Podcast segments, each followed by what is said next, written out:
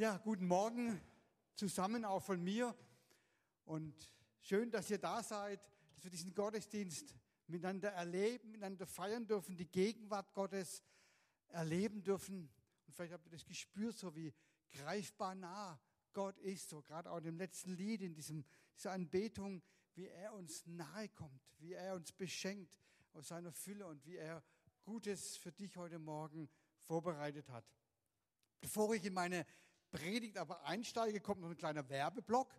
Ja, so wie bei RTL und den Fernsehsendern, wenn es spannend wird, kommt dann die Werbung.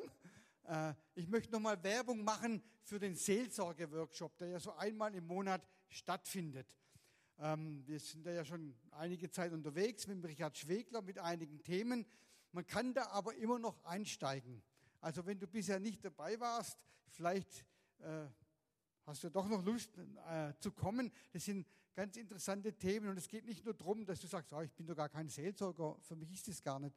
Aber wenn du eine Kleingruppe leitest, wenn du ein Dienstteam leitest, wenn du mit Menschen zu tun hast, ist immer gut, ein paar Themen sich zu vergegenwärtigen, sich mit ein paar Themen zu beschäftigen. Wir beschäftigen uns in diesem Seelsorge-Workshop eben auch mit psychischen Krankheitsbildern.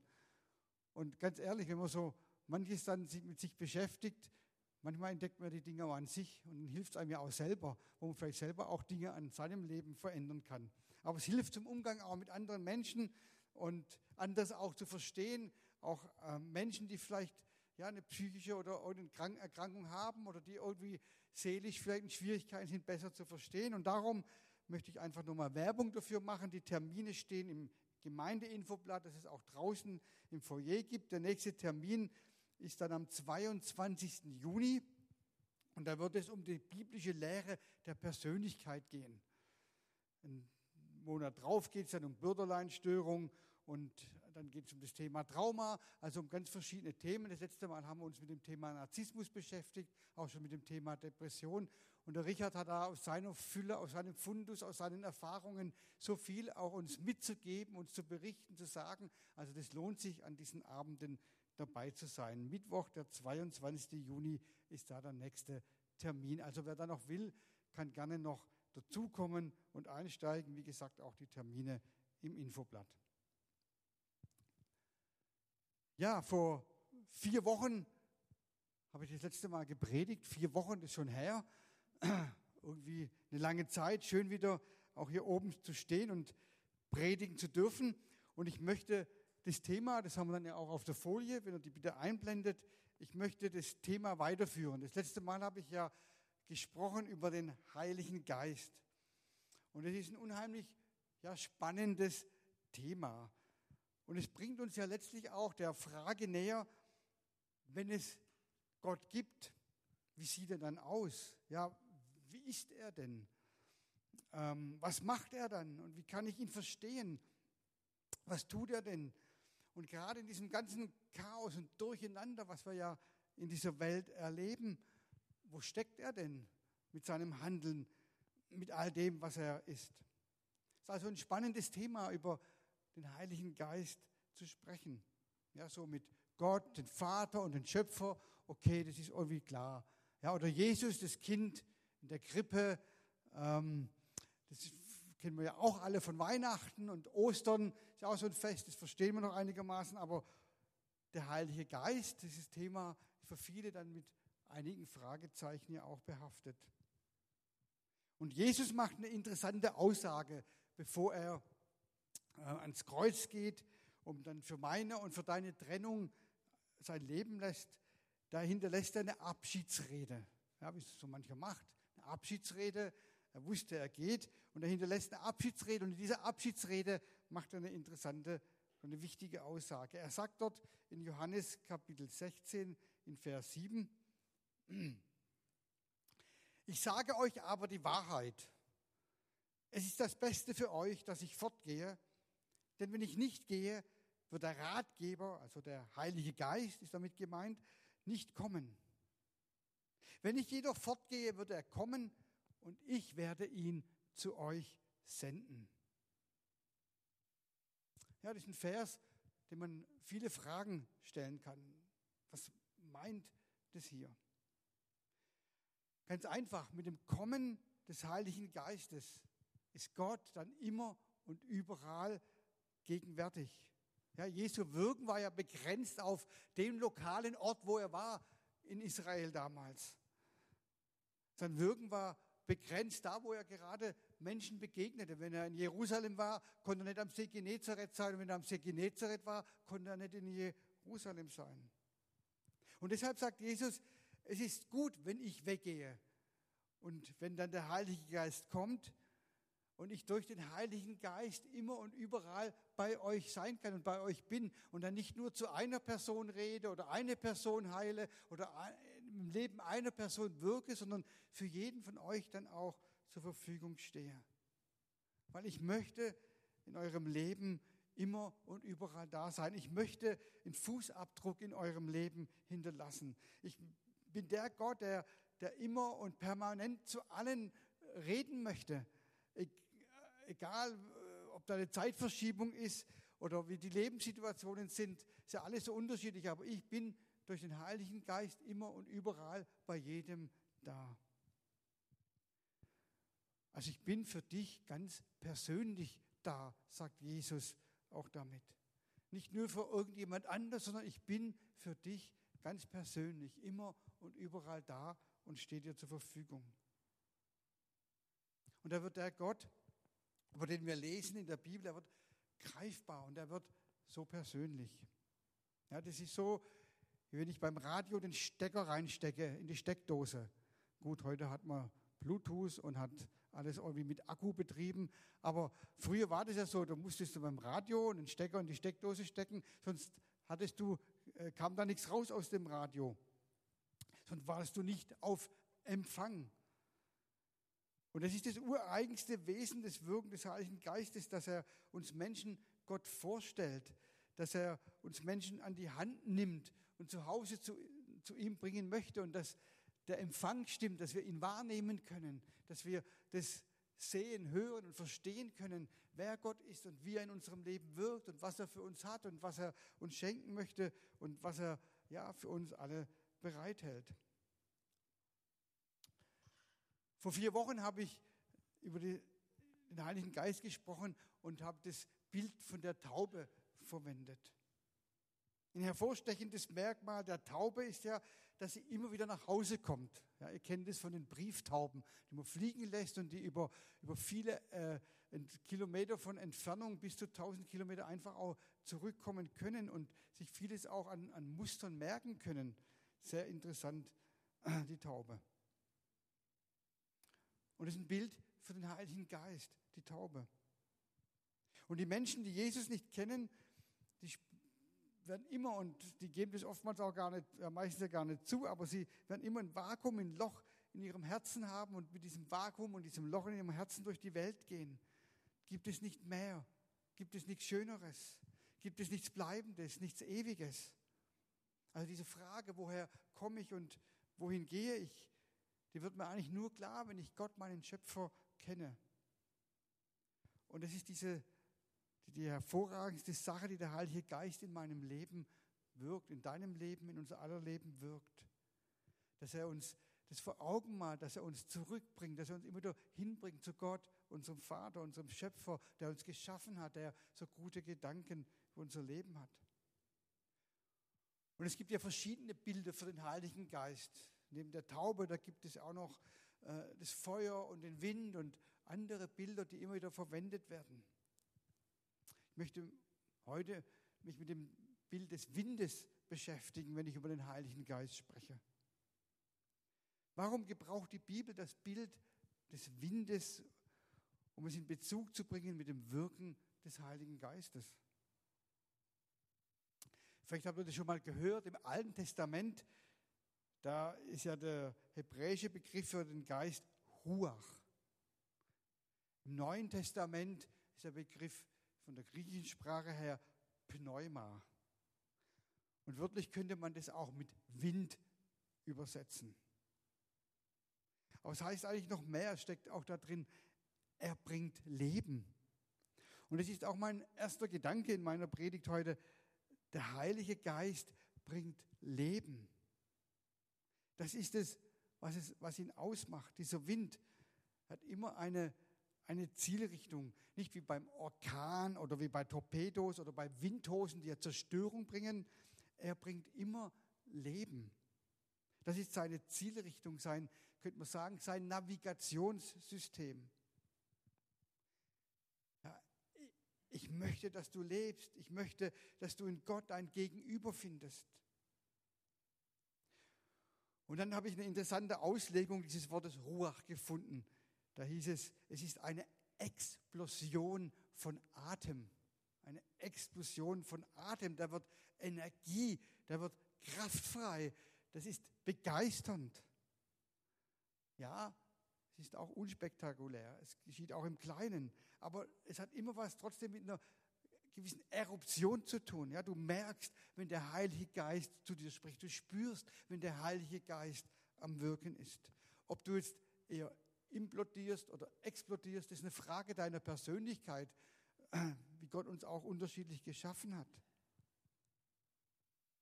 Aber du, der du bist, du bist erschaffen von Gott, du bist gewollt von Gott, du bist, du bist ja ein Gegenüber von Gott. Und ich finde es immer spannend anzuschauen, wo treten solche Begriffe, solche Worte auch zum ersten Mal in der Bibel auf. Und Ruach, das finden wir schon ganz am Anfang der Bibel. Im ersten Buch Mose, in Kapitel 2, Vers 7, da lesen wir, da bildete der Herr Gott den Menschen aus Staub von Erdboden und hauchte in seine Nase Atem des Lebens. So wurde der Mensch eine lebende Seele. Das heißt eine lebende, eine lebendige Seele. Das heißt, deine Seele ist angelegt auf ein Gegenüber. Deine Seele ist angelegt auf Leben. Deine Seele ist angelegt auch auf Schönheit. Ja, wer mag an einem unschönen, an einem hässlichen Ort wohnen? Ich glaube, niemand von uns. Und hast du dich schon mal je gefragt, warum das so ist? Ja, weil unsere Seele so konzipiert ist, weil Gott in, mit seinem Explosionsatem, mit seinem Ruach, seinen Atem, sein Leben in uns hineingehaucht hat. Also da tritt dieser, das Wort Ruach zum ersten Mal auf in der Bibel.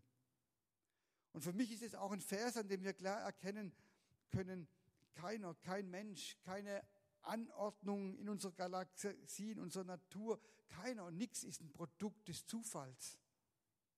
Sondern überall, da steckt ein Plan dahinter, da steckt ein Wille dahinter, da steckt eine Absicht dahinter. Das hat Gott geschaffen, hat Gott gemacht, ganz bewusst. Ja, du bist kein, ja, ähm, Mama und Papa haben halt mal miteinander geschlafen, dann bin ich entstanden. Ähm, äh, nein, sondern da steckt ein Plan dahinter, auch hinter deinem Leben bewusst gewollt. Es gibt so ein altes Lied, ja, du bist kein Kind des Zufalls, kein Gedanke. Ich kann es gerade immer auswendig, ich habe es neulich bei einer Hochzeit, bei einer Kindersegnung, damit verbunden war, verwendet. Gott hat einen Plan für dein Leben und er will dich nicht alleine durchs Leben laufen lassen, sondern er will dir ein Gegenüber sein und hat dich geschaffen als sein Gegenüber. Und er ist nicht irgendwie weit weg da oben, sondern er ist uns nahe gekommen. Und er hat eine Absicht und einen Plan. Ein Freund von mir, der ist Architekt. Und wenn ich jetzt dem einen Auftrag geben wollte, zum Beispiel bau mir eine Garage oder plan mir eine Garage, dann würde er mir kein Schwimmbad aufzeichnen in dem Plan, den er erstellt. Ja, ein Schwimmbad wäre auch was ganz Nettes, nice to have, aber er würde mir natürlich den Auftrag ausfüllen, den ich ihm gebe. Er würde eine Garage äh, planen und da wäre eine Absicht dahinter, dass sie schön sein soll, dass sie zweckmäßig sein soll, wie auch immer. Oder ein Tischler, wenn du dem den Auftrag gibst, dem Tischler, ähm, bau mir oder konstruiere mir ein neues Fenster, bau mir ein neues Fenster ein in meinem Haus, dann würde dir keinen neuen Wohnzimmertisch bauen und ins Wohnzimmer stellen, sondern würde eben die Fenster einbauen. Oder ein Autokonstrukteur, ein Entwickler, der ein neues Fahrzeug konzipiert, der eine bessere Technik äh, äh, entwickelt. Äh, autonomes Fahren, dass das Autofahren vielleicht entspannter wird und angenehmer wird. Also man setzt sich dann nur noch ins Auto und gibt das Ziel ein und kommt dann irgendwann an. Ähm, Da steckt ein Gedanke dahinter, eine Absicht dahinter. Der Mensch soll bequemer, soll sicherer, soll besser und komfortabler Auto fahren und von A nach B kommen.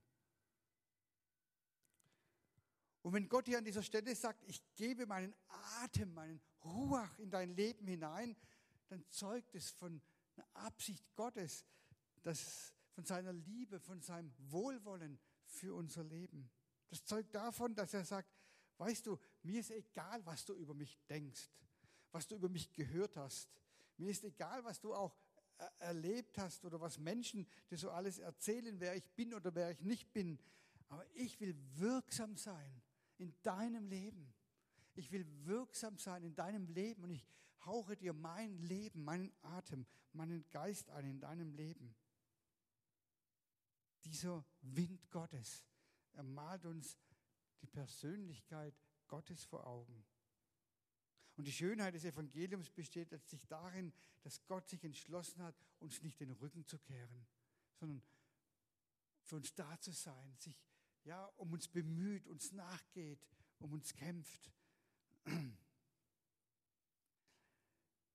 Mein zweiter Gedanke, der Heilige Geist ist wirksam. Ja, dieses Wort Wirksamkeit kam mir so immer wieder auch in den Sinn. Das ist eigentlich ein altes Wort, aber sagt man ja heute eigentlich nicht mehr, ja, der ist so wirksam. Oder seine Charaktereigenschaft ist Wirksamkeit. Also sagt man so ja eigentlich nicht. Heute sagt man, der ist effektiv, der ist effizient, der arbeitet immer am Limit, wie auch immer. Aber der Heilige Geist ist wirksam. Und deswegen sage ich es auch ganz bewusst. In Apostelgeschichte 2, als der Heilige Geist kam, da wird uns das ja berichtet, könnt ihr zu Hause nachlesen, viele von euch kennen das ja auch. Also nachdem Jesus in den Himmel aufgefahren war, nach der Himmelfahrt, da sehen wir in Jerusalem, es geschah ein Wind, es geschah ein Brausen. Ja, unüberhörbar und unverkennbar für alle Menschen, die damals bei diesem Event dabei waren, äh, war das gewesen, dieser Wind und dieses Rauschen, was da passiert ist.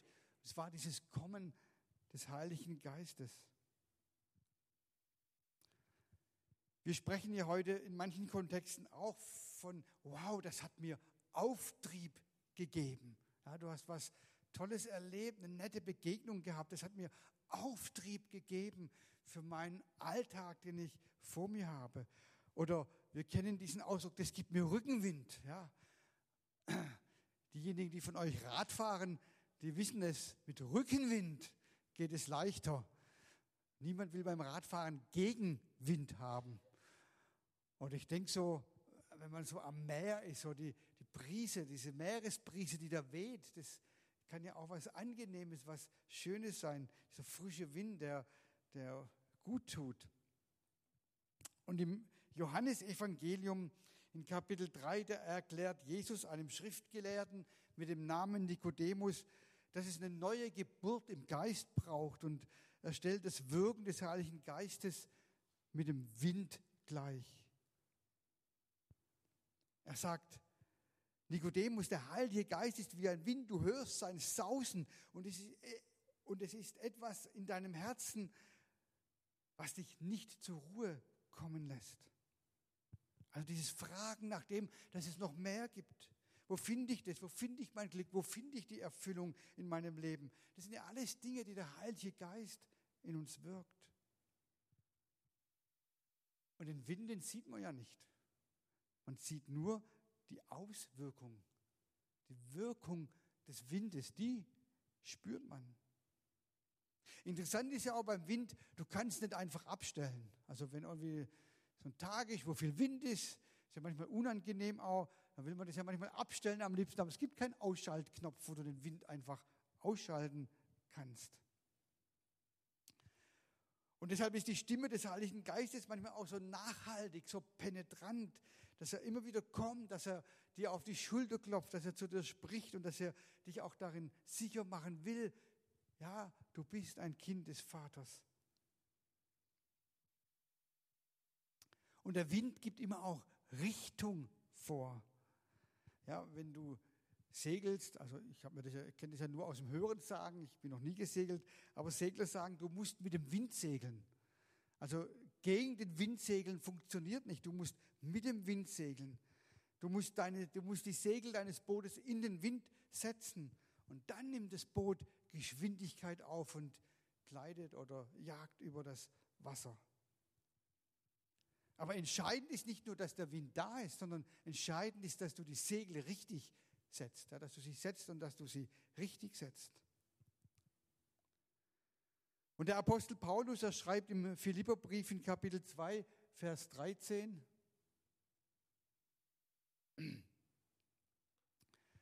denn Gott ist es, der in euch das Wollen und das Vollbringen bewirkt zu seinem Wohlgefallen. Gott wirkt in uns. Es bleibt nicht im Verborgenen, wenn der Heilige Geist in unserem Leben wirkt. Er wirkt in uns. Und er macht uns nicht nur bereit, sondern auch fähig, das zu tun, was ihm gefällt. Er wirkt in uns und er möchte, dass wir das tun, was vor ihm angenehm und gut ist. Und dabei geht es nicht um eine Wehrgerechtigkeit, also ich muss mich jetzt anstrengen. Ich muss jetzt endlich mal aufpassen. Ich muss jetzt endlich mal meinen Nachbarn besser behandeln und ich muss jetzt endlich mal das tun und das tun, damit Gott. Natürlich ist es gut, wenn du deinen Nachbar gut behandelst.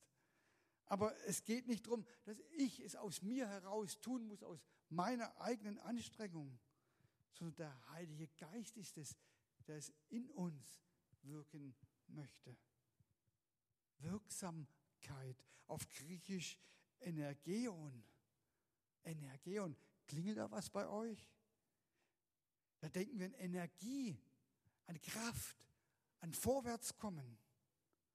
Wow, das hat mir so richtig Energie gegeben. Das ist auch manchmal so ein Ausspruch, den wir sagen. Ja? Oder so ein guter Lobpreis am Sonntagmorgen. Das gibt mir Energie. Es gibt mir Kraft. Das ist Gottes Bewegung in meinem Leben. Es bringt mich vorwärts.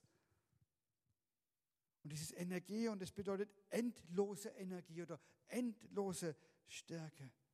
Das heißt, Gott wirkt in meinem Leben mit seiner Energie, mit seiner Kraft, nicht, nicht endenderweise.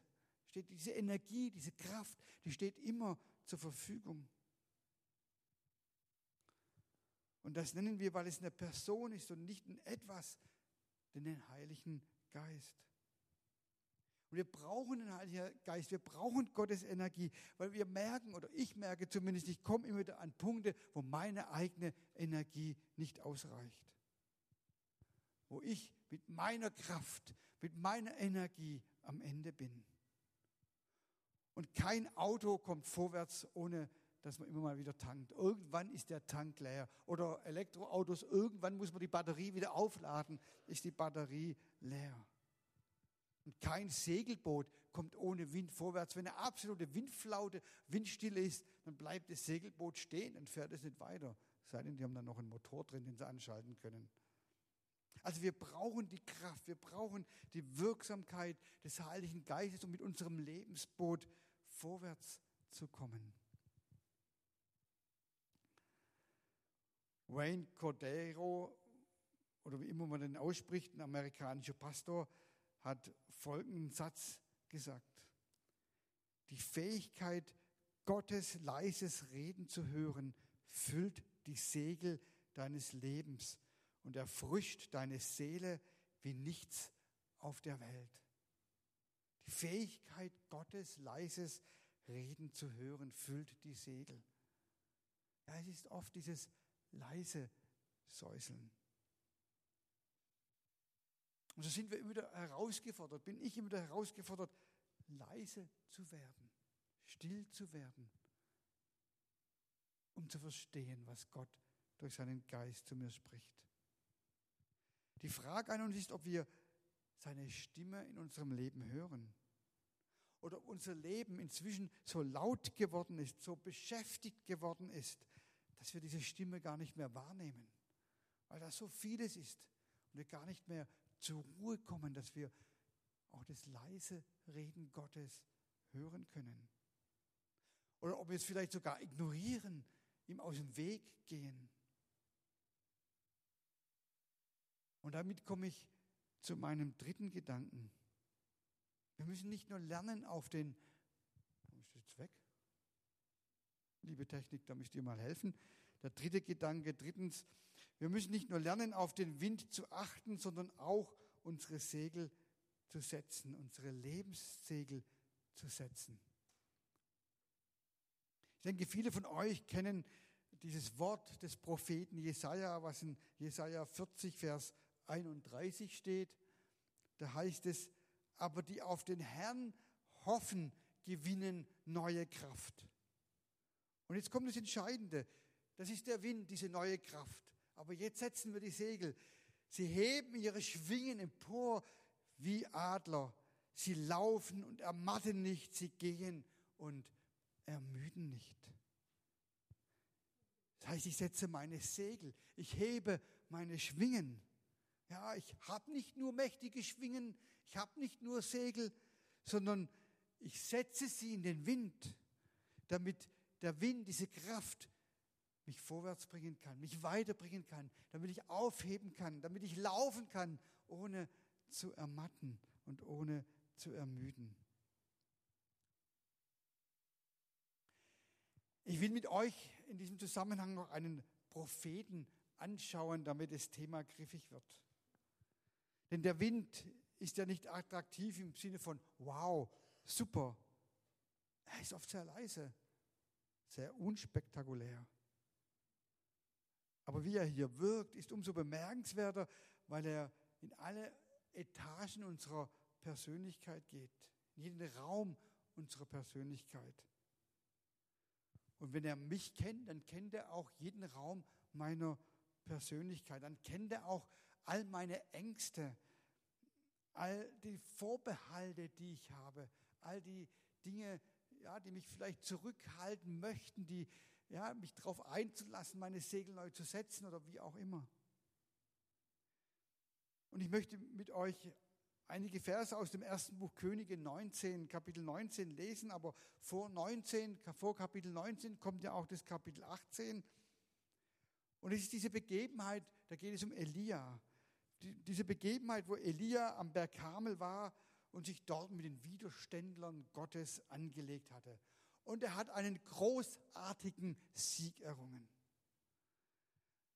Man kann sagen, der Elia, der hatte da so ein Bergerlebnis, so ein Wow-Erlebnis, so ein Erlebnis, da ist ihm etwas so richtig gut von der Hand gegangen. Er hat Gottes Wirken gesehen, er hat Gottes Wunder erlebt, er hat Dinge gesehen, die physikalisch gar nicht möglich sind. In Kapitel 18. Und dann sehen wir in Kapitel 19, wie er voller Angst flieht und Gott Vorwürfe macht. Denn da kam dann die damalige Königin, die Isabel, und die hat ihn bedroht, die hat gesagt, wehe dir, innerhalb der nächsten 24 Stunden, da werde ich dich killen. Das war eine Ansage und eine Message. Also ich meine, Ermutigung sieht anders aus. Und Elia, da ist irgendwas passiert mit ihm. Diese, diese Botschaft, diese Message, diese Androhung, die ist da in seiner Seele gelandet. Und was hat er gemacht? Er hat sich unter den Ginsterstrauch gelegt. Und dann lesen wir in Vers 3, dass Elia Angst bekam. Ich hätte auch Angst bekommen, wenn mir jemand sagt, du, in den nächsten 24 Stunden, da werde ich dich killen, da wirst du nicht mehr am Leben sein. Ich gehe dir nach und warte ab. Also der Elia bekam Angst und er floh um sein Leben. Er ging nach Beersheba in Juda und er ließ seinen Diener zurück. Also die, die Angst, die hat ihn irrational in die Flucht getrieben. Eben hat er Gottes Größe, Gottes Stärke, Gottes Wunder erlebt. Und diese Drohung dieser Frau hat ihn hat ihn so viel Angst gemacht, dass ihm diese Angst irrational in die Flucht getrieben hat. Er hat seinen Diener zurückgelassen. Also jemand, der ständig an seiner Seite war, der ihn ermutigt hat, der ihn gepusht hat, der für ihn da war, der sich um ihn gekümmert hat, der, der zu ihm stand. Selbst den hat er in dieser Situation zurückgelassen. Angst. Vielleicht habt ihr euch auch schon mal in so einer Situation wiedergefunden. Ich kenne das auch. Da kommt Angst in unser Leben. Aber dann ist die Frage, was mache ich denn mit dieser Angst?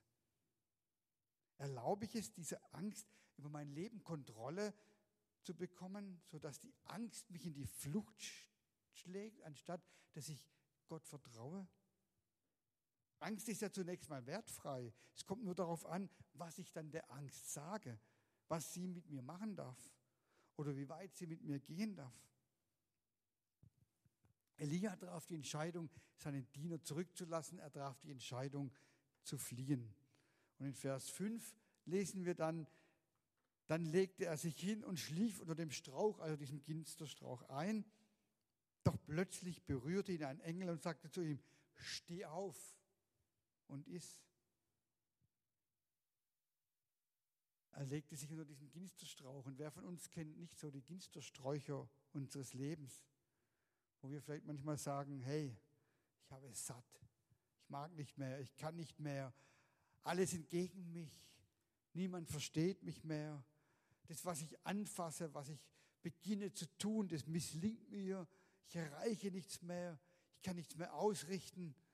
Und dann legen wir uns so unter den Ginsterstrauch und sagen, lass mich bloß in Ruhe. Ich will hier bleiben und von nichts mehr was wissen. Und das Interessante in dieser Geschichte ist, wie der Heilige Geist dann anfängt zu insistieren im Leben von Elia, um sein Herz wieder zu gewinnen, um ihn nach Hause zurückzuholen. Es ist eigentlich eine außergewöhnliche Liebesgeschichte vom Heiligen Geist, wie er hier mit diesem Propheten umgeht kam ein Engel, der ihn versorgt. Gott sagt, jetzt ist deine Zeit, du musst aufstehen, steh auf und iss. Aber der Elia legt sich wieder hin. Und das, was mich beeindruckt, ist, Gott ließ es zu. Er ließ ihn nochmal schlafen, wenn wir das dann weiterlesen. Er ließ Elia Atem holen. Und weißt du, was das für mich bedeutet? Gott wusste ganz genau, hey, der Junge, ist noch nicht so weit. Der braucht noch ein bisschen Zeit. Und die soll er haben, die gebe ich ihm. Er ließ ihn schlafen. Und dann kam der Engel ein zweites Mal und sagte, steh auf und iss, der Weg ist weit, 40 Tage und Nächte durch die Wüste. Du musst gegessen und getrunken haben, dass du den Weg bewältigst. Und dann tat es Elia auch. Und wo ging Elia dann hin? Er ging zum Berg Horeb. Es ist der Berg, an dem Gott sich seinem Volk damals offenbart hatte. Er ging zurück und er wollte diesen Gott, den er kannte, er wollte ihm neu begegnen. Und es ist genau das, was der Wind in unserem Leben immer wieder tut, was der Heilige Geist in unserem Leben immer wieder tut. Er will uns wieder zurückführen zu dieser persönlichen Begegnung mit Gott, unserem Vater. Und dann war Elia nach 40 Tagen dort in einer Höhle und Gott hat ihn gefragt, was tust du hier, Elia? Eine interessante Frage.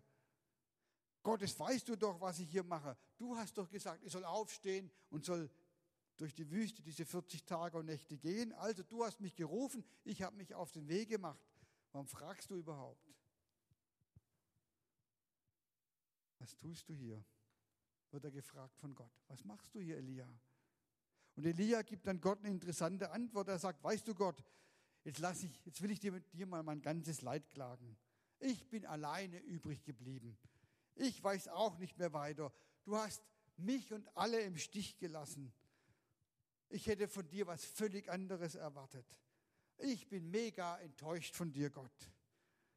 Und ich bin alleine übrig geblieben in Israel. Und du bist auch irgendwie keine Ahnung. Also ich habe das mal ein bisschen so mit meinen Worten zusammengefasst, was man im Text dann auch nachlesen kann. Aber so ähnlich hat Elia reagiert. Kommt uns das irgendwie bekannt vor? Also ich kenne aus meinem Leben solche Reaktionen auch. Aber das war seine Antwort. Und dann lesen wir weiter in 1. Könige 9, die Verse 11 bis 13. Da sprach der Herr zu ihm, geh hinaus und stell dich auf den Berg vor dem Herrn, denn der Herr wird vorübergehen. Zuerst kam ein heftiger Sturm, der die Berge teilte und die Felsen zerschlug vor dem Herr her. Doch der Herr war nicht im Sturm. Nach dem Sturm bebte die Erde, doch der Herr war nicht im Erdbeben. Und nach dem Erdbeben kam ein Feuer, doch der Herr war nicht im Feuer. Und nach dem, nach dem Feuer ertönte ein leises Säuseln. Als Elia es hörte, zog er seinen Mantel vors Gesicht und ging nach draußen und stellte sich in den Eingang der Höhle. Eine Stimme sprach zu ihm, was tust du hier, Elia? Und seine Antwort an dieser Stelle war identisch mit der Antwort ein paar Verse vorher. Ich habe für dich geeifert, ich habe für dich alles gemacht, ich habe mich reingegeben, habe alles gegeben. Und wo warst du denn? Was hast du denn gemacht? Jetzt bin ich hier, ich bin alleine übrig und kann nicht mehr. Elia beschwerte sich, dass die ganze Last, dass er die ganze Last auf seinem Rücken tragen müsste. In Vers 18 gibt ihm Gott dann die Antwort. Er sagt dann ihm, Elia, by the way, nebenbei mal gesagt, ich habe 7000 Mann in Israel übrig gelassen, die mir noch vertrauen. Das war die Antwort, die Gott ihm dann gegeben hat.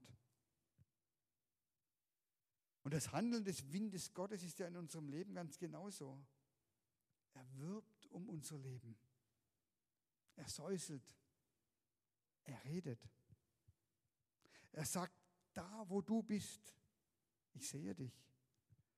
Da wo du bist, da bin ich, der wirksame Gott. Da wo du bist, da bin ich, der genug Gnade hat für dein Leben. Da wo du bist, da bin ich der, der für dich den Weg hat nach Hause. Da bin ich der, der auch deine inneren Konflikte bewältigen kann.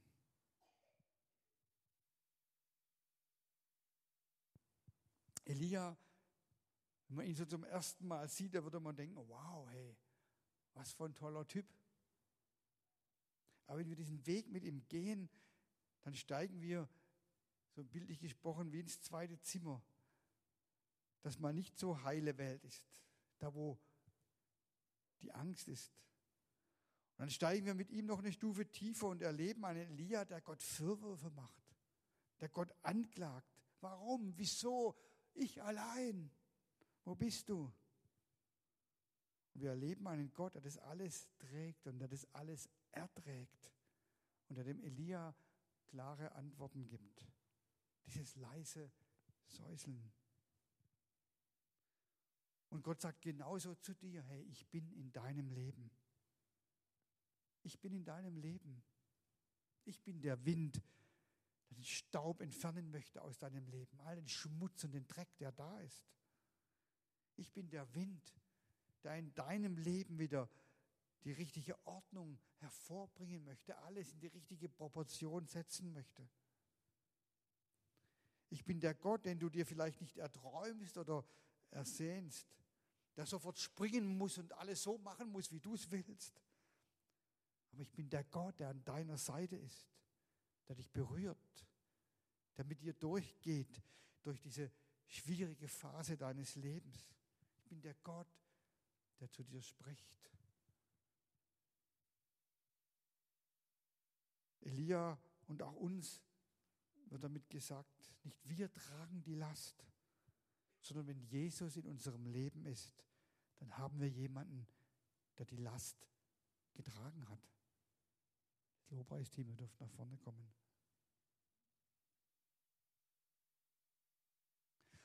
Und ich möchte dich heute Morgen einladen, diesem Wind Raum zu geben in deinem Leben.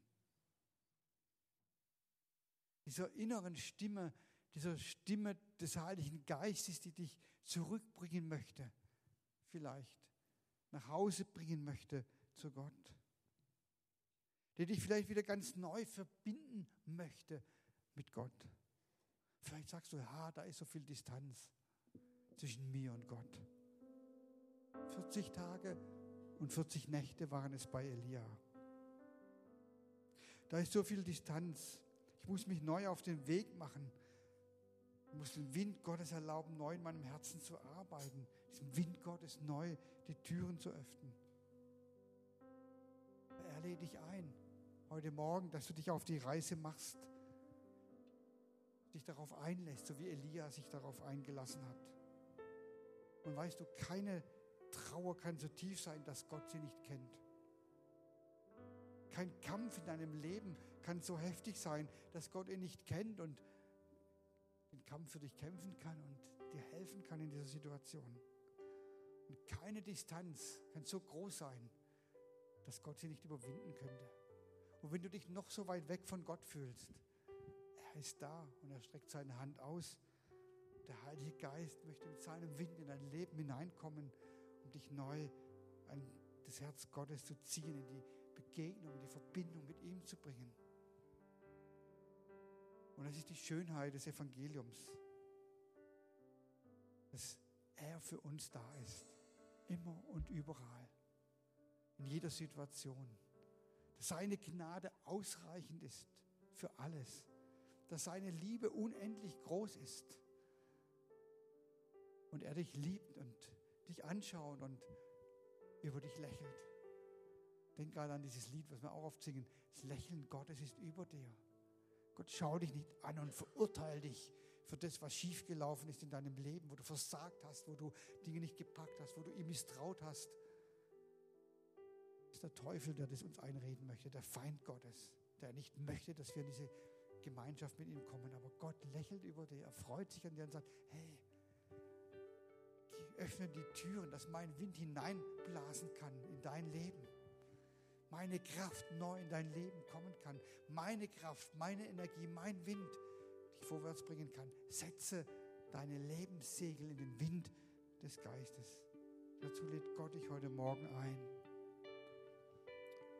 Vielleicht spricht dich das an, vielleicht spürst du das, dass das eine Einladung ist, die Gott dir zuspricht. Neuen Schritt zu tun, dich neu darauf einzulassen. Vielleicht hast du verschlossene Räume in deinem Leben, wo du den Geist Gottes nicht reingelassen hast. Und du spürst, hey, ich muss diese Türen neu aufmachen. Dann ist heute Morgen die Möglichkeit, das zu tun, die Entscheidung zu treffen. Und manchmal ist es hilfreich, wenn Gott uns herausfordert, eine Entscheidung zu treffen, dass wir es auch ganz bewusst tun, nicht nur so auf unserem Platz bleiben und irgendwie so das denken, ja, ich sollte, sondern auch mal ganz bewusst einen Schritt heraustun vielleicht. Und deswegen möchte ich dich dann einfach einladen, aufzustehen, vielleicht auch nach vorne zu kommen, um das zu signalisieren. Und damit ich dann auch für euch beten kann. Das Lobpreisteam wird einstimmen mit der Musik, mit dem nächsten Lied. Und dann lade ich euch ein, aufzustehen. Und wenn du spürst, hey, ich, ich bin heute Morgen ganz besonders gemeint, dann habt den Mut, vielleicht auch herauszutreten aus der Reihe, wo du sitzt, Mittelgang oder nach vorne, das auch sichtbar zu machen. Ja, ja, hier bin ich. Ich öffne meine Türen für den Wind deines Geistes. Heiliger Geist, ich danke dir, dass du uns so nahe gekommen bist, dass du uns begegnest und dass du diesen Ruach, Atem Gottes heute Morgen neu in unser Leben hineinblasen möchtest. Dass du unser Lebensboot neue Fahrt geben möchtest, dass du uns neu erfrischen möchtest, dass wir neu diese Kraft, diese Stärke, diesen Auftrieb, diesen Rückenwind spüren dürfen in unserem Leben. Danke dir, dass du jeden kennst, der hier sitzt heute Morgen. Und ich bitte dich, dass du uns ermutigst, dass du jeden ermutigst, seinen ganz persönlichen Schritt zu tun, der bei jedem ganz anders aussehen kann. Einen ganz persönlichen Schritt zu tun, zu sagen, Herr, hier bin ich, ja. Ich hatte die Türen zugemacht. Da ist so eine Distanz. Aber ich öffne mich dir wieder. Ich lasse es zu. Vielleicht zum allerersten Mal in deinem Leben, vielleicht zum wiederholten Mal, das ist ganz egal. Er ist da und er möchte dich erfrischen, er möchte dir neue Kraft, neue Energie, neuen Auftrieb geben. Halleluja. Ich lade euch ein, aufzustehen und an das nächste Lied gehen. Und wenn du spürst, hey, ich will hier, bin hier ganz besonders gemeint, du möchtest auch diesen Schritt raus aus der Reihe tun, dann habt den Mut, dann darfst du das gerne tun.